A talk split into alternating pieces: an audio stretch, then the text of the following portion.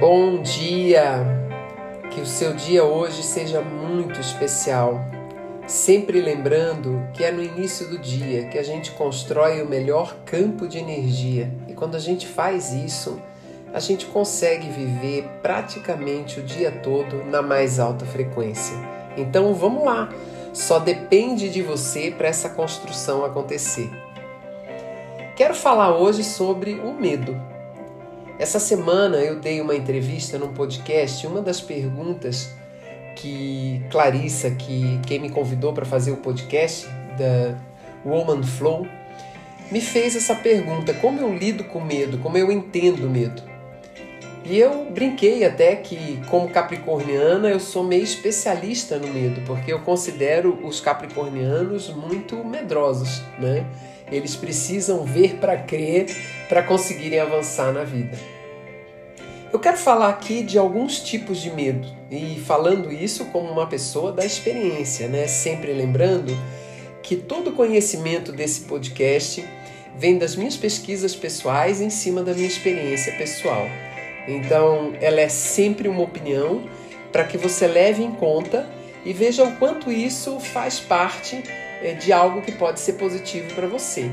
Descarta o que nem tá, não tem nada a ver contigo e vamos seguindo em frente. Mas eu queria falar do medo em três aspectos. Num primeiro momento, a hora que o medo acontece, né? Eu acho que quando eu percebo que meu corpo entrou num estágio de medo, é porque a minha cabeça acionou esse tipo de sentimento e de emoção. E eu presto muito atenção nisso, eu crio um estado agudo de percepção. E a primeira coisa que eu faço é buscar o relaxamento.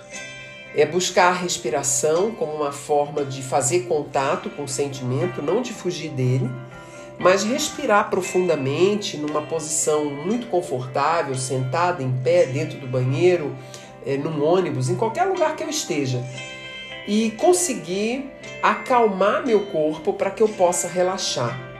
Porque no momento em que eu começo a respirar, parte da minha tensão ela cria um, uma espécie de um campo de, de atenção ao que eu estou vivendo e isso me leva a me sentir mais protegida através da respiração.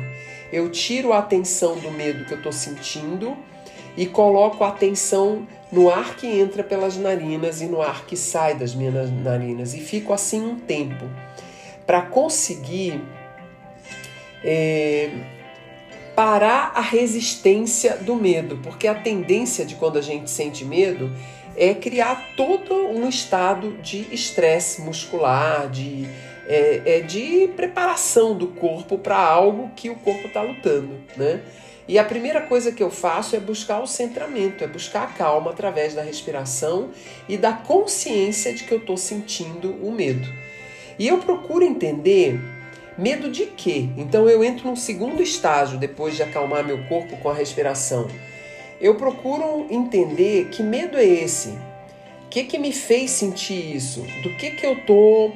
É, é, tensa naquele momento. E aí entra uma coisa que pode ser um medo momentâneo, né? algo que me assustou e que me deu um pouco de é, tensão, mas pode ser um medo mais profundo, medo de vida.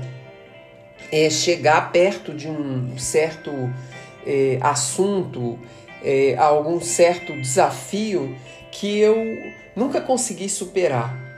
Então, eu tento entender a causa do medo. Por isso eu faço diários, eu busco pensar sobre isso, eu busco entender os gatilhos que dispararam esse medo e eu enfrento ele. E como é que eu enfrento ele?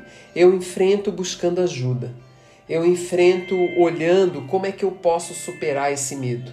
E dificilmente eu consigo ir muito profundamente sem que um psicólogo, um terapeuta, uma pessoa especializada, né, possa me ajudar a identificar de onde eu desenvolvi essa, essa, esses sentimentos. E aí com certeza a gente vai se reportar a construções que estão nas nossas memórias.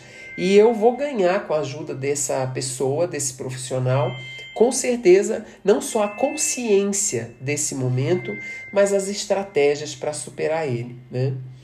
E uma coisa que eu faço muito quando eu estou nesse estágio, né, que é um estágio de reconhecimento e de muita aceitação de que eu sou humana e de que eu enfrento desafios e incerteza, é ser muito gentil comigo. Eu procuro não esconder né, que esse sentimento me habita em alguns momentos e eu reconheço e tenho muita compaixão por mim mesmo, por esse momento e por esse desafio da minha evolução.